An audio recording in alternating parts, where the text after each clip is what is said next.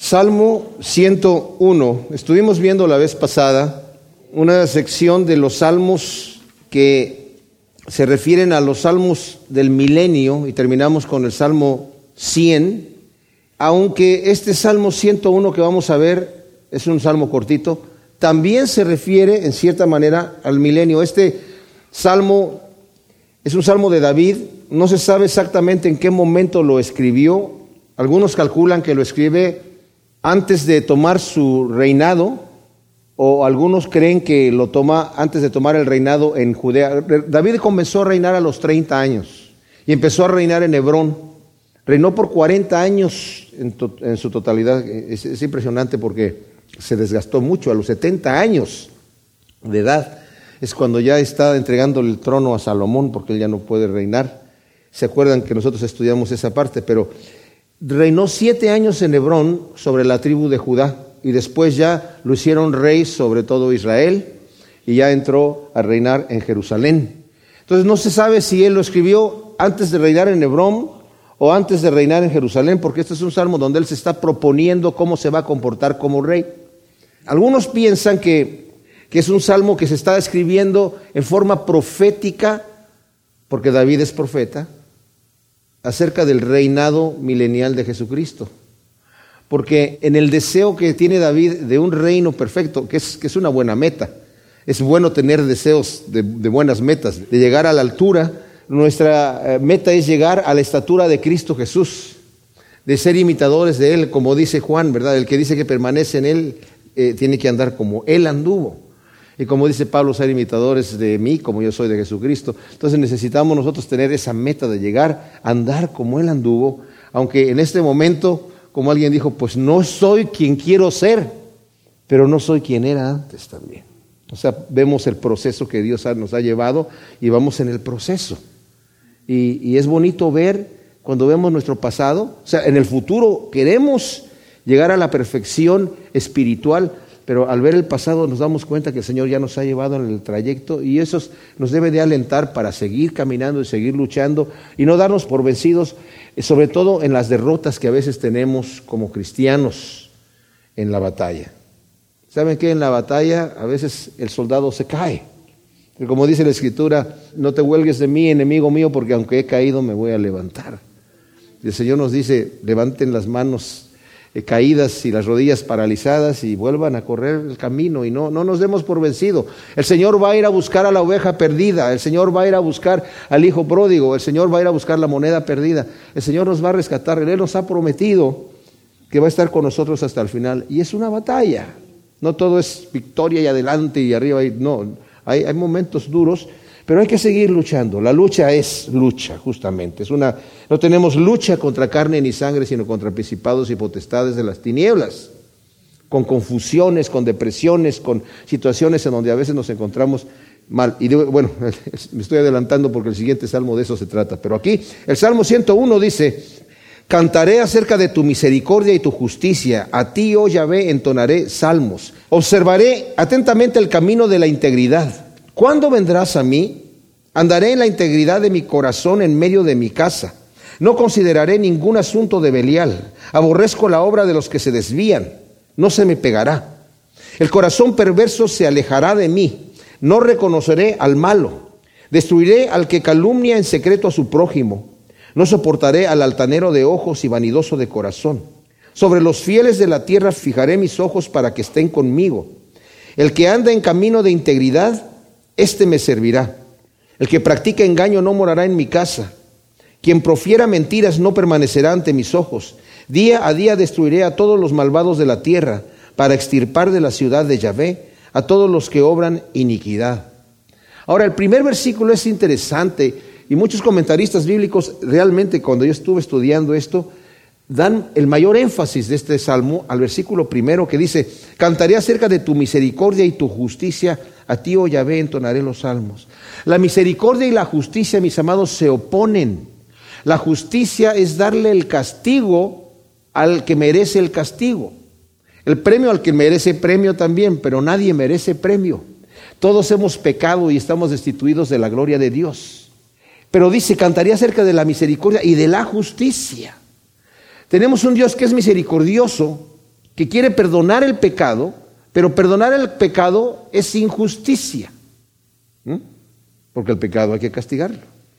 Y lo que hace el Señor es que Él carga con nuestro pecado para poder perdonarlo. Pero, ¿por qué dice que cantaré acerca de la justicia? Porque el Señor en su justicia, como aborrece el pecado, a nosotros que somos sus hijos, a veces cuando no estamos caminando correctamente nos tiene que disciplinar. Eso ya lo leímos, bueno, ya eh, eh, lo hemos estudiado, lo han leído ustedes también en Hebreos. Hijo mío, no menosprecies la disciplina del Señor, porque Él al que ama, castiga. Está tomado también de Proverbios. Y reprende aquel que toma por hijo. Y si nos, nos, reprende y nos castiga el Señor es porque somos hijos. Debemos preocuparnos cuando nosotros hacemos, pecamos y nos salimos con la nuestra y nada nos sucede y el Señor no hace nada. Ahí nos tenemos que preocupar porque entonces tal vez no somos hijos, ¿verdad? Pero el Señor a sus hijos los disciplina. Y, aquí me está diciendo eh, David, yo voy a cantar acerca de tu misericordia, pero también acerca de tu justicia, Señor. Porque cuando me estás disciplinando, noto el amor que tú tienes para mí como un padre. Y voy a cantar acerca de esto, voy a entonar salmos acerca del cuidado de Dios. Una vez escuché que el hijo de un pastor en la escuela dominical, llegó con su papá después de la escuela dominical, de, estar en su clase de niños, y le dijo, oye, ¿es cierto que el maestro me dijo que, que Dios nos está mirando todo el tiempo? Y el niñito se sentía así como, ay, me está mirando todo el tiempo Dios. Y hasta cuando hago travesura, me está mirando todo el tiempo. Sí, hijo, te está mirando todo el tiempo. Y el niñito se empezó a poner nervioso. Y le dice el papá, lo que pasa es que Él te ama tanto que no puede quitar los ojos de ti. Y eso es el amor de Dios. Dios no nos está mirando así para que, a ver cuándo cayó. Ay, mira lo que acabas de hacer. Yo tengo un libro donde estoy anotando todas esas cositas. Yo conozco las intenciones de los corazones de los hombres y tú, uy, pobrecito. No, el Señor cuando nos ve, nos ve con compasión. Dice que se enternece cuando nos ve. El Señor se compadece de nosotros. Y como nos ama, ¿qué hacemos nosotros cuando amamos a nuestros hijos y nuestros hijos están haciendo algo que no es correcto? Los disciplinamos, no porque estamos enojados con Él. Es más, la Biblia dice que cuando estemos enojados no disciplinemos a nuestros hijos, que nos calmemos. Tenemos que hacerlo por el beneficio de ellos, no por el daño que nos hicieron a nosotros o por la ofensa, sino por el beneficio de ellos para que aprendan corrección. Entonces, cantaré acerca de esto, de la misericordia y tu justicia, y observaré atentamente el camino de la integridad. ¿Cuándo vendrás a mí? Andaré en la integridad de mi corazón en medio de mi casa. Ahora, algunos dicen aquí David tiene que estar hablando de otra cosa porque él en su casa realmente no fue un padre que corrigió bien a sus hijos. Pero saben que eso me parece injusto decirlo porque les voy a decir por qué. Porque David se comportó bien en su casa. Tuvo sus defectos, obviamente. Y conocemos el gran pecado que cometió con Betsabé y después matar al esposo Urias, a uno de sus valientes. Pero el Señor da testimonio de él en la Biblia. Dice que él anduvo en integridad todos los días de su vida, excepto con lo concerniente a la mujer de Urias. Eso es todo lo que dice la Biblia. Y a los reyes que andaban en integridad, dice la Escritura, porque anduvo en, en los caminos como anduvo su padre David, siguiendo íntegramente los caminos de Dios. Así que él se está proponiendo en esto. ¿Y saben qué, mis amados? Dice, aquí se está proponiendo, observaré atentamente el camino de la integridad, andaré en la integridad de mi corazón en medio de mi casa, no consideraré ningún asunto de Belial, porque aborrezco la obra de los que se desvían y no se me pegará. El corazón perverso se alejará de mí y no reconoceré al malo. O sea, él se está proponiendo vivir una vida de integridad y saben, eso es lo que nosotros necesitamos hacer. Proponernos vivir íntegramente. No es automático, no sale así nada más, porque yo ya acepté a Cristo como mi Salvador, me voy a levantar y me voy a portar bien. Daniel cuando entró a Babilonia, se propuso en su corazón no contaminarse con la comida del rey. ¿Y saben qué pasó? No se contaminó, porque se propuso no contaminarse. José se propuso no pecar contra Dios cuando estuvo en Egipto. ¿Qué le pasó a José? No pecó contra Dios. Pero si no se proponen nada, nada logran, no es automático. Tiene que haber un pacto. Dice Job, yo hice un pacto con mis ojos para no ver la desnudez de una mujer que no es mi mujer. Yo hice pacto con mis manos, con mis oídos, con mis pies, con mi cuerpo. Yo hice pacto proponiéndome entregarle lo que soy al Señor. Y David está diciendo, esto es un salmo valiosísimo de proponernos vivir en una... Dice, yo voy a ser rey, voy a entrar a gobernar el pueblo de Dios, me propongo andar en integridad, hacer las cosas bien. Qué excelente rey tuvo Israel, aunque tuvo muchos enemigos. ¿Por qué? Pues porque, porque eh, los que siguen a Dios tienen enemigos. Hay un gran enemigo aquí que es el mundo, la carne y Satanás. Pero dice a mí, aborrezco cualquier asunto de Belial y la obra de esas gente que se desvía no se me va a pegar a mí, yo no voy a andar con ellos. Luego aquí hay una parte en donde David como rey se está proponiendo esto, pero es aquí en donde yo ya veo que se separa un poquito el salmo y se va a ser profético milenial, donde está hablando acerca del reinado de Jesucristo en el milenio, donde dice el versículo 5 bueno, desde la mitad del versículo 4, no reconoceré al malo, destruiré al que calumnia en secreto a su prójimo y no soportaré al altanero de ojos y vanidoso de corazón. Eso no va a existir en el reinado milenial del Señor. Va a regir con vara de, hierro. Y a los que se quieran revelar, crack, dice ahí, que los va a quebrar como eh, jarros de alfarero. Sobre los fieles de la tierra fijaré mis ojos para que estén conmigo el que anda en camino de integridad, este me servirá. Vemos aquí definitivamente el tono profético que se refiere a Jesucristo. Es indudable esto. El que practica engaño no morará en mi casa. Quien profiera mentiras no permanecerá ante mis ojos. Día a día destruiré a todos los malvados de la tierra para exterminar de la ciudad de Yahvé a todos los que obran iniquidad. Ahí vemos definitivamente, como dije yo, ese tono profético acerca del salmo milenial de Cristo. Salmo 102, no sabemos quién es el autor, pero sabemos el título que dice ahí, oración de un afligido que desmaya y en presencia de Yahvé derrama su querella. Mis amados, los salmos no solamente cantos de gozo, de alabanza y adoración, como quisiéramos todos que así fuera. Los salmos son cantos de lo que sucede en la vida de la persona, del siervo de Dios de aquel que anda buscando a Dios. ¿Cómo? ¿Es posible que el que anda buscando a Dios esté deprimido, afligido y desmayado en presencia de Yahvé? Sí es posible, claro que es posible. Porque los ataques vienen de muchas maneras de parte del enemigo. No solamente de la manera que nosotros nos, nos, los imaginamos. Vienen de afuera, vienen de dentro de la iglesia y vienen de dentro de mi corazón, vienen desde mi mente. Y vienen confusiones. Y vamos a leer el salmo para que veamos lo confuso que está el salmista. Oh Yahvé, escucha mi oración y llegue a ti mi clamor. No escondas de mí tu rostro en el día de mi angustia. Inclina a mí tu oído. Respóndeme pronto el día en que te invoco. Miren, aquí vemos la desesperación. Nosotros queremos que el Señor nos responda rápido. ¿Verdad? Cuando nosotros le clamamos a Él, queremos que nos responda rápido. Pero cuando el Señor nos habla a nosotros para que hagamos algo, a veces no le respondemos rápido. ¿verdad? O sea, Señor, sí, espérame tantito, mira, dame un tiempecito y voy a arreglar la situación. Pero cuando le pedimos al Señor, queremos que el Señor rapidito nos conteste. Está bien orarle al Señor así, porque los días se desvanecen como humo y mis huesos arden como leña seca. Mi corazón herido se agosta como la hierba y aún de comer mi pan me olvido. O sea, hay una aflicción tal, una angustia tal, una depresión tal en la que está el salmista que ya ni, ni comer le interesa, ni comer le interesa. Me olvido aún de comer. Al son de mis gemidos la piel se me pega a los huesos. O sea, es una angustia tremenda. Es, hay, un, hay, un, hay un gemido de dolor y tal vez es un dolor inexplicable. Y luego dice aquí, se siente solo el salmista, va a mencionar pájaros que están solos. Dice, soy semejante a la lechuza del desierto, un pájaro solitario allí en el desierto. He venido a ser como un búho en las soledades. Estoy desvelado y me siento como pájaro sin pareja en el tejado. O sea, siento que nadie me entiende lo que estoy pasando. Estoy solo. Aunque comparto mi pena y aunque comparto mi dolor, veo las caras de los demás y en realidad nadie me entiende. Me siento solo. Así está el salmista. Eso, hay una identificación con los problemas que pasamos nosotros.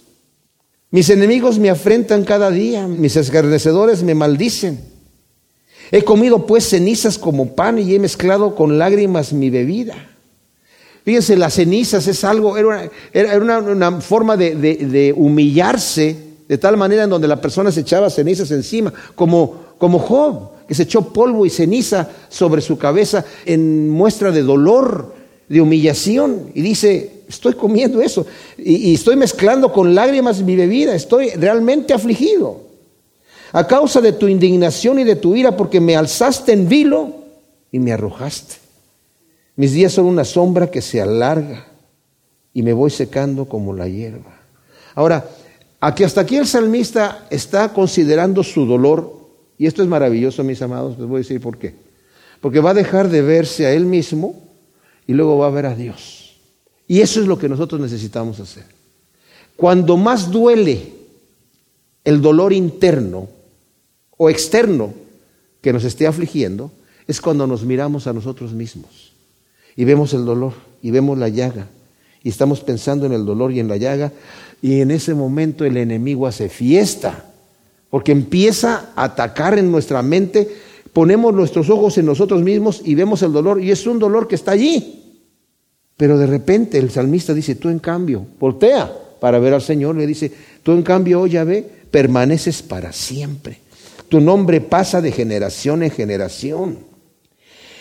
Y reconociendo el carácter de Dios, dice, te levantarás y tendrás compasión de Sión, porque es el momento de tener misericordia de ella, porque ha llegado el tiempo señalado. Ahora, algunos piensan que el salmista está quejándose por que está en el momento de cuando Judá fue llevado, eh, deportada a Babilonia.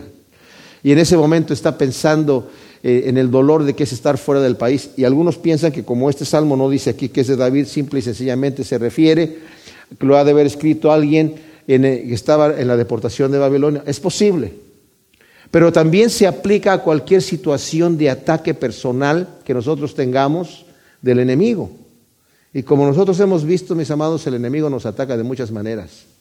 A veces pensamos que el padecer por causa de la justicia o por causa del reino de Dios solamente es cuando va uno a predicar el Evangelio. Y si estoy en medio de la obra, haciendo la obra del Señor, cuando me atacan, es eso a lo que se refiere. Pero cuando yo estoy como cristiano sirviendo al Señor, recibo ataques también del enemigo. Y esos ataques el Señor los considera como ataques por causa de la justicia también. Y luego dice aquí, vas a tener compasión de Sion porque ha llegado el tiempo señalado. Probablemente sí se está refiriendo al momento en donde sabía que la profecía había venido, que 70 años iba a estar deportado Israel en Babilonia, pero que iban a regresar después de esos 70 años. Jeremías estuvo profetizando mucho acerca de eso. Así dice, porque tus siervos, eh, versículo 14, tus siervos aman sus piedras y miran con afecto hasta su mismo polvo. Así las naciones temerán el nombre de Yahvé y todos los reyes de la tierra tu gloria. Porque Yahvé habrá reedificado a Sión y habrá aparecido en su gloria. Ahora, algunos también ven aquí algo profético milenial, porque dicen cuando regresó Israel a su territorio, no apareció la gloria del Señor en sí, pero en forma figurativa apareció en la reconstrucción del templo y el Señor se manifestó allí también, ¿verdad? Cuando reconstruyeron el templo, hicieron eh, sacrificios en el altar, se manifestó la gloria del Señor. Así que puede referirse a las dos cosas. Muchas de las profecías tienen varios cumplimientos. Habrá vuelto el rostro a la oración el Señor de los desamparados, pues no habrá despreciado su ruego. Nuestra oración, mis amados, la escucha el Señor. Y el enemigo quiere hacernos pensar que no la está escuchando porque no está respondiendo en el momento que nosotros le estamos diciendo, Señor, respóndenos ahora, como leímos aquí en el versículo 2, la segunda parte, respóndeme pronto en el día que te invoco, Señor. En el mismo día quiero que me respondas ya. Y si no me respondes, entonces no estás escuchando. Pero aquí, aquí dice, has vuelto el rostro a la oración de los desamparados, pues no habrá despreciado su ruego. Esto será escrito Qué tremendo, ¿eh? Esto será escrito, este salmo, para la postera generación, para un pueblo aún por crear, que alabe a Yahvé, que se asomó desde su excelso santuario desde los cielos, Yahvé se fijó en la tierra para oír el lamento del cautivo, para libertar a los condenados a muerte Y aquí, mis amados, definitivamente se está refiriendo a el perdón de nuestros pecados. Isaías 61, ¿se acuerdan como el Señor dice, el Espíritu de Adonai, Yahvé está sobre mí, porque Yahvé me ha ungido, me ha enviado a predicar buenas nuevas a los abatidos, a vendar los corazones desgarrados, a proclamar libertad a los cautivos y a los presos apertura de la cárcel. A eso se está refiriendo. A promulgar el año de gracia de Yahvé, a consolar a todos los que lloran, etcétera, etcétera. Por eso dice aquí, para libertar a los condenados a muerte. Nosotros estábamos condenados a la condenación eterna, a la muerte segunda. Así se pregonará en Sión la fama de Yahvé y su alabanza en Jerusalén, cuando los pueblos y los reinos sean congregados a una para servir a Yahvé. Ahora, del versículo 23 al final de este salmo, mis amados, aquí yo veo una cosa. Va a comparar ahora el salmista lo breve que es la vida humana. Fíjese nada más lo que va a hacer. Lo breve y lo, y lo terrible que es la vida humana aquí en la tierra nada más, pero lo rico que es y lo excelso que es conectarse con el Señor para una vida eterna. Fíjese cómo lo dice, escribe el salmista. Él agotó mi fuerza en el camino, acortó mis días. Digo, Dios mío, no me arrebates en la mitad de mis días. Tú cuyos años se miden por generaciones, no me arrebates en la mitad de los días. Pero dice, pero tú desde el principio fundaste la tierra y los cielos son, obras de tus manos. Ellos ciertamente perecerán, pero tú permaneces para siempre. Todos ellos se desgastarán como una vestidura. Como vestido los cambiarás y, y desaparecerán. Pero tú eres el mismo y tus años no se acaban los hijos de tus siervos permanecerán y su simiente será establecida delante de ti. Vemos la conexión. Los hijos de tus siervos permanecerán. El hombre, su vida es como la flor de la hierba, que cuando la roza el viento se muere. Señor, pero los tuyos, tus siervos, permanecerán para siempre. Y aquí la conexión. Como dicen Hebreos, el Señor vino a matar la muerte. Y al destruir la muerte, destruye el temor que tiene el hombre de la muerte. Y dice, y la muerte tenía sujetos a los hombres en temor. El Señor nos liberta de esta manera porque ahora hemos pasado de muerte a vida. Y aunque pasamos en una muerte en este cuerpo, porque la carne y la sangre no pueden heredar el reino de Dios, solamente es, es cruzar el umbral de este lado de la eternidad al otro lado de la eternidad, pero ya hemos pasado de muerte a vida aquí. Y es ahí en donde viene el consuelo del salmista, en saber, Señor, hemos pasado de muerte a vida, tú eres el mismo y tus años no se acaban. Y versículo 28, ahí está el canto de victoria, los hijos de tus siervos permanecerán y su simiente será establecida delante de ti para siempre. El Salmo 103 es un salmo de David, es un salmo precioso, es uno de mis favoritos. Es un favorito de muchísima gente, de muchísima gente, porque es un salmo de gloria. Y me, encanta la manera en la que está puesto este salmo 101, 102 y luego el 103.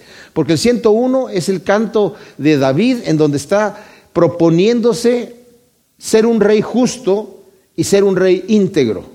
Y lo logra porque el Señor lo ayuda. Claro, como dijimos, con sus defectos, porque David fue un hombre, pero fue un hombre conforme al corazón de Dios y el Señor se atreve a decir que fue un hombre conforme a su corazón.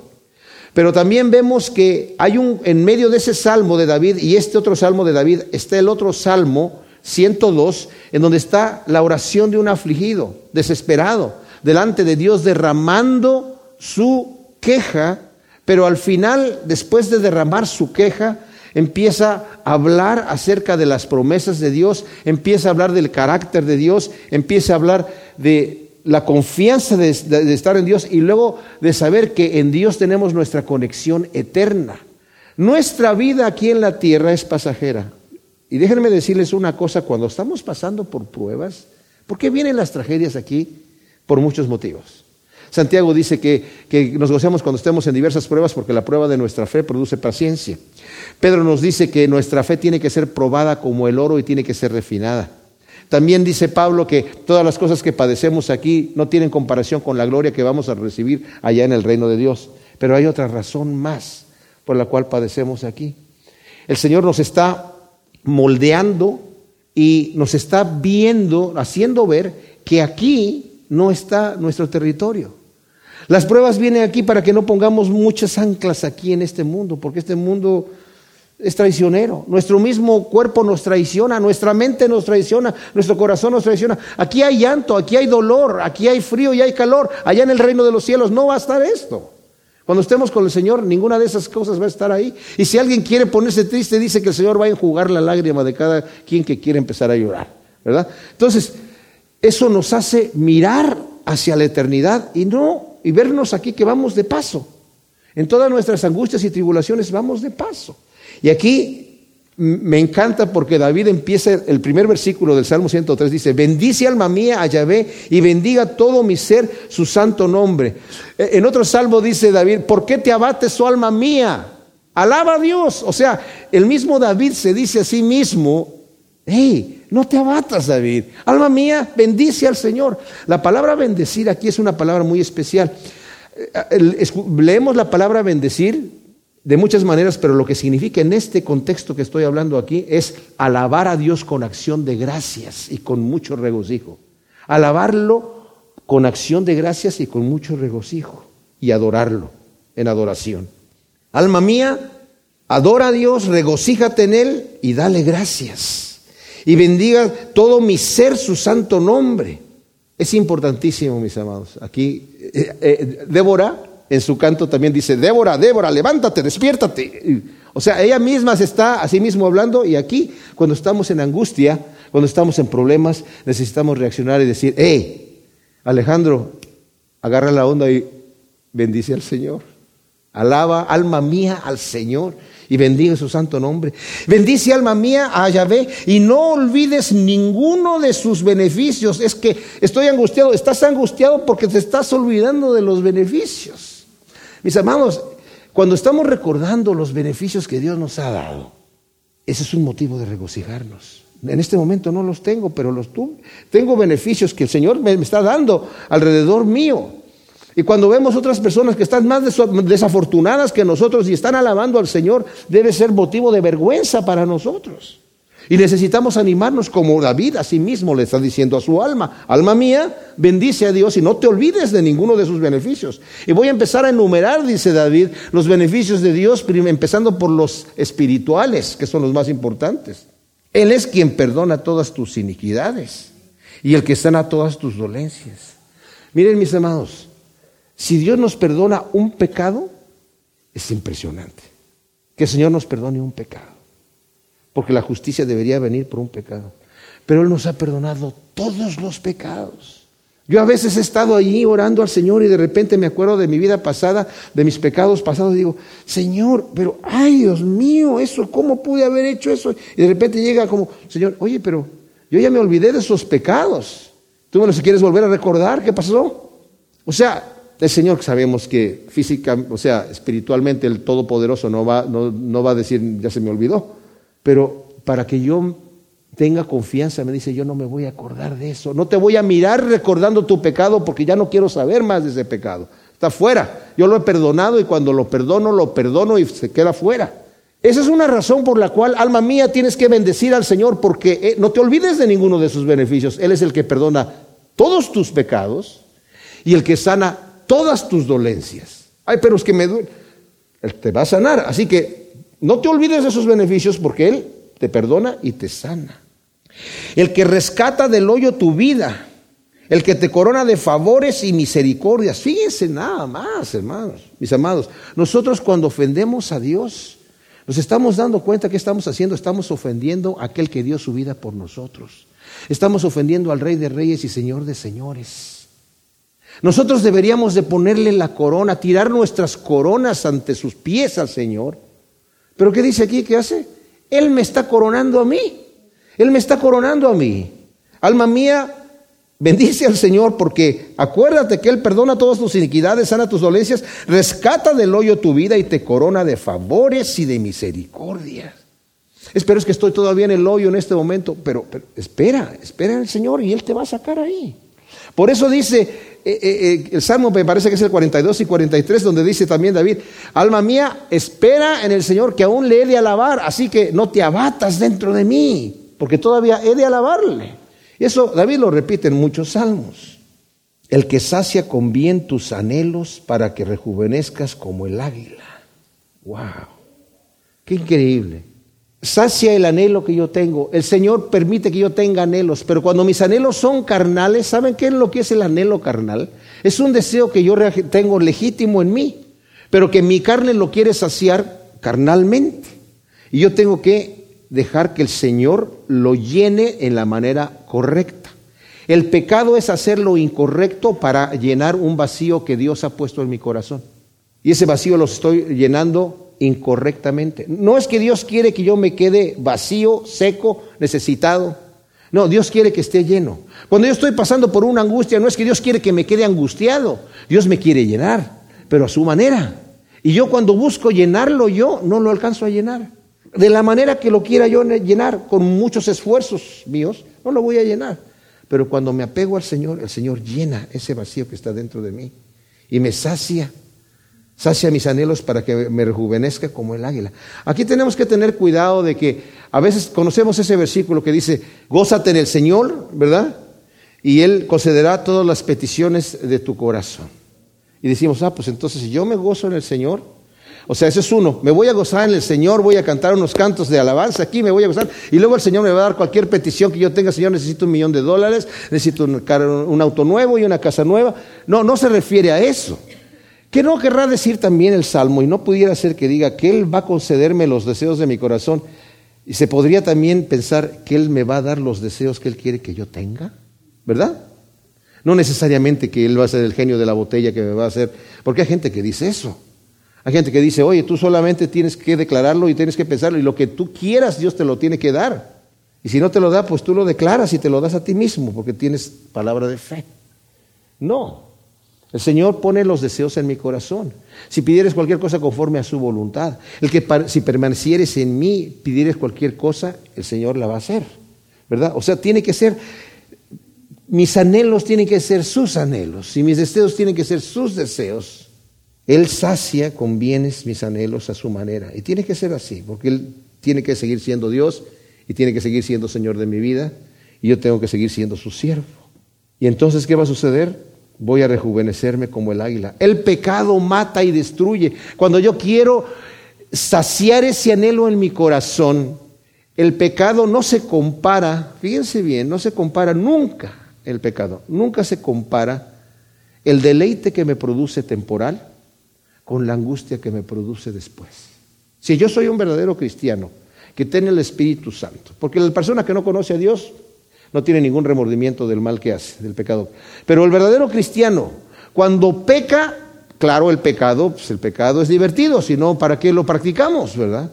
¿Para qué vamos a pecar si el pecado duele desde el principio? El pecado no duele al principio, pero duele después. Y no se compara el placer que da el pecado con el dolor que después deja. El placer es un ratito y el dolor permanece. La vergüenza permanece. La opresión permanece. Y por eso dice aquí, deja que el Señor te sacie los anhelos y te va a rejuvenecer como el águila. No solamente te va a dar beneficios, perdona tus iniquidades, sana tus dolencias, te rescata del hoyo, te corona de favores y de misericordias, te va a saciar con sus anhelos y además te va a rejuvenecer como el águila. Esa es una gran razón para que tú, alma mía, estés glorificando, adorando, dándole gracias a Dios por todos sus beneficios. No te olvides de sus beneficios. Yahvé es el que hace justicia y derecho a todos los oprimidos. Recordemos eso. Dios es bueno. Satanás siempre va a estar desafiando esa verdad. Cuando estaba Adán y Eva en el paraíso, oye, ¿cómo estaban en el paraíso? Pues la pura palabra lo dice, estaban en el paraíso, en el jardín del Edén, un jardín que lo plantó el Señor, algo maravilloso. Pero como ellos no conocían el dolor, están ahí nada más en el puro placer y felicidad y gozo, y todo bien. Y el Señor dice, pueden comer de todo lo que quieran, pueden hacer todo lo que quieran. Lo único que no pueden hacer es comer de ese fruto, de ese árbol que está allí. Porque el día que él coman van a morir. Y la mujer está viendo el árbol y la serpiente le dice, ah, con que no pueden comer de todos los árboles, ¿eh? No, sí, de todos los árboles podemos comer, menos de ese. Claro, lo que pasa es que Dios, Dios es injusto. Dios les está jugando un truco. Él no quiere que realmente ustedes sean felices. Él les está privando de algo deseable. Él sabe que este árbol, si ustedes comen, van a ser como Él, y Él no quiere eso. Y vio la mujer que el árbol era deseable a la vista para adquirir conocimiento y sabiduría. Dijo exactamente, Dios me está privando de algo. ¿Por qué me está privando de algo? ¿Por qué, ¿Por qué es así? ¿Por qué me quiere ser mal? Entonces yo lo voy a comer porque Dios no me quiere dar lo que yo quiero. Y el dolor que produjo la desobediencia es echarlos fuera del paraíso, después a una tierra en donde iba a producir cardos y espinos, iba a tener que trabajar con el sudor de su frente. La mujer ahora iba a tener que parir con dolor, iba a estar sometida a su marido. No se acordó que Él es el que hace justicia, derecho a los oprimidos. Dio a conocer sus caminos a Moisés y a los hijos de Israel sus proezas. Misericordioso y clemente es Yahvé, lento para la ira y grande en misericordia. Ahora, ¿cómo le dio a conocer sus caminos a Moisés y sus proezas? No solamente con los milagros que él hizo. Miren, pónganle el dedo ahí si quieren. Eh, yo voy a ir a Éxodo capítulo 34, cuando el Señor le está entregando las tablas, segundas tablas de, a, a Moisés, más bien, las primeras las quebró Moisés, las hizo el Señor y escribió en ellas los mandamientos. Y después Moisés, ya saben, cuando bajó del monte Sinaí, vio al pueblo que estaba desenfrenado, adorando a un becerro de oro en una terrible orgía, y rompió las tablas de, la ley ahí. Y el Señor le dijo, hazte otras tablas como esas y súbete, y yo voy a escribir nuevamente el, decálogo, los diez mandamientos. Y cuando están en esa situación, está en la presencia de Dios, pasa el Señor delante de Moisés proclamando su nombre. Y en el capítulo 34 de Éxodo, versículo 6, el Señor proclama su nombre y dice, pasó pues Yahvé por delante de él proclamando, Yahvé, Yahvé, Dios misericordioso y clemente, lento para la ira y grande en misericordia y verdad. Lo mismo que estamos leyendo aquí, ¿verdad? Dice, dio a conocer sus caminos a Moisés, en donde aquí, aquí está dando a conocer cuáles son sus caminos. Y sus leyes también se las dio, pero le está diciendo, Él es misericordioso, Dios misericordioso y clemente, lento para la ira y grande en misericordia y verdad. Él no castiga inmediatamente, es lento para castigar. Qué bueno, porque si no, ninguno de nosotros estaríamos aquí. Él nos da tiempo para que nos arrepintamos. Y aún al impío le da tiempo para que se arrepienta. Que guarda la misericordia a millares, que carga con la iniquidad, la transgresión y el pecado. Él mismo carga Fíjense, estoy leyendo la Biblia textual porque es lo que dice la palabra. No solamente quita, no solamente perdona, el Señor la carga. Para ser justo, Él la tiene que cargar. Pero de ningún modo justifica al culpable. O sea, el que va a ser impío y nunca se va a acercar a Dios, ninguna manera lo va a justificar. Ese no tiene perdón. Que visita la maldad de los padres sobre los hijos y sobre los hijos de los hijos hasta la tercera y cuarta generación. Dio a conocer sus caminos a Moisés y sus proezas al todo el pueblo de Dios. Misericordioso y clemente es lento para la ira y grande en misericordia, no contenderá para siempre, ni para siempre estará enojado. ¿Qué esperanza es esa para nosotros, mis amados? Aunque el Señor tenga derecho a estar airado porque nosotros lo hemos desobedecido, Él no para siempre va a guardar el enojo. Él siempre nos va a extender la mano. ¿Se imaginan ustedes que Él es el Padre que está esperando afuera de la casa a que llegue el Hijo pródigo y está mirando a ver si llega hoy, a ver si llega hoy, no viene hoy? No es el pastor que se queda esperando a la oveja perdida a la puerta del aprisco o del corral, que eso sería una gran cosa ya, que el pastor se quedara allí esperando. La sale a buscar, la sale a buscar y deja a los demás allí. Ese es nuestro Dios, ese es nuestro Dios lento para la ira y grande misericordia. No contenderá para siempre. No ha hecho con nosotros conforme a nuestros pecados, ni nos ha retribuido conforme a nuestras iniquidades. Porque como la altura de los cielos es sobre la tierra, engrandeció su misericordia para los que le temen. Y aquí va a hablar de los que le temen tres veces. ¿Qué quiere decir el temor de Dios? Es un temor reverente. Es un temor en donde yo lo escucho porque Él es el creador, Él me ha hecho. Tengo que darme cuenta, tengo que darle razón para, tengo mucha razón para estar agradecido con el Señor. Me dio la vida, me ha, me ha creado y me ha creado para habitar con Él. Entonces engrandeció su misericordia para los que le temen. Como el oriente está lejos del occidente, así hizo alejar de nosotros nuestras transgresiones. Qué tremendo, ¿eh? Si hubiera dicho como el norte del sur, pues no es tanto, porque si nosotros vamos caminando hacia el norte y llegamos hasta el polo norte y seguimos caminando, vamos a estar caminando hacia el sur.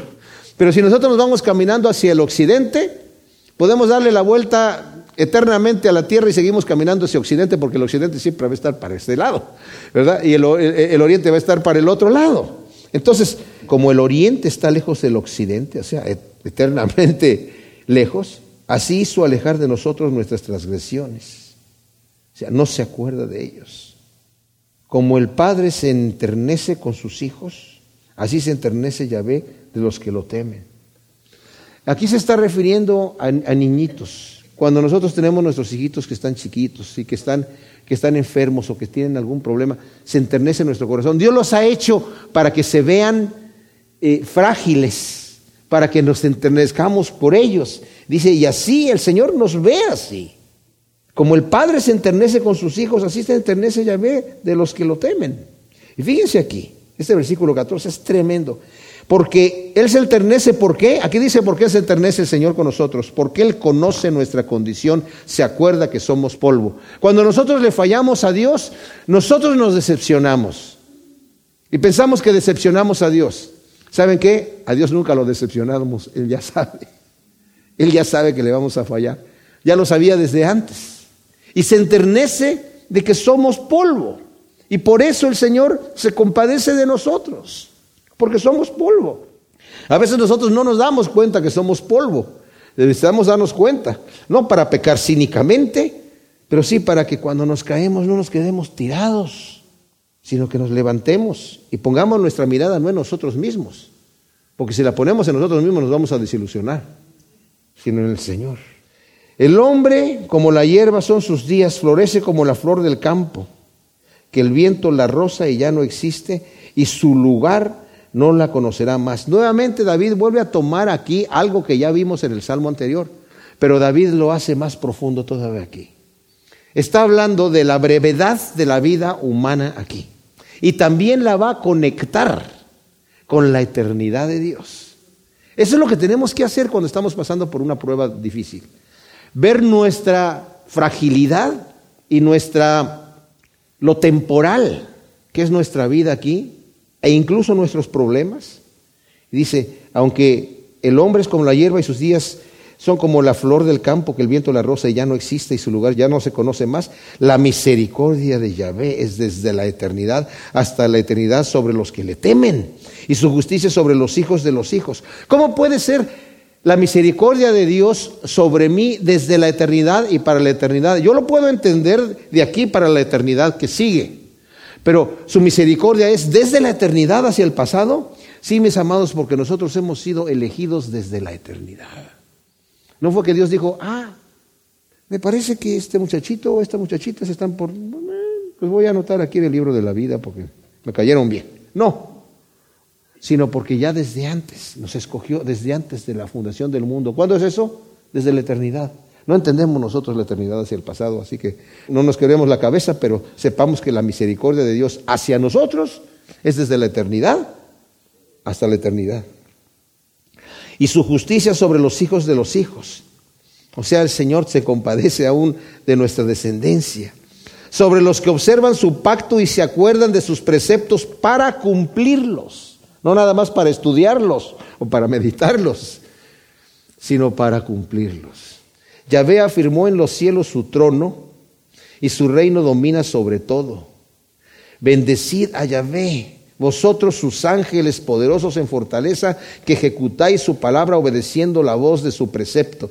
O sea, aquí ya David en su, en su momento de adoración y de glorificar a Dios y acción de gracia, explota en una adoración tal que incluso dice a los ángeles, bendigan al Señor ustedes ángeles poderosos en fuerza y en obra que cumplen los preceptos de Dios, bendíganlo, adórenlo, denle gracias.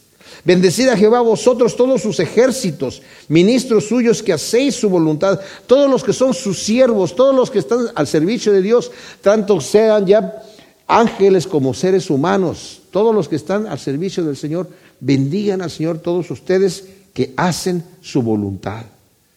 al principio dice, sobre los que observan su pacto y se acuerdan de sus preceptos para cumplirlos, ¿qué va a hacer? Su misericordia desde la eternidad hasta la eternidad y su justicia sobre los hijos de los hijos de ellos.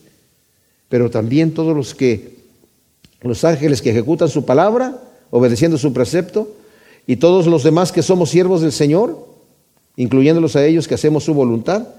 Y también dice, bendecid a Yahvé vosotras todas sus obras, a todo lo que ha hecho el Señor, como dice el Salmo 50, todo lo que respire alabe al Señor en todos los lugares de su señorío y al final otra vez se vuelve a sí mismo a decir, bendice alma mía a Yahvé.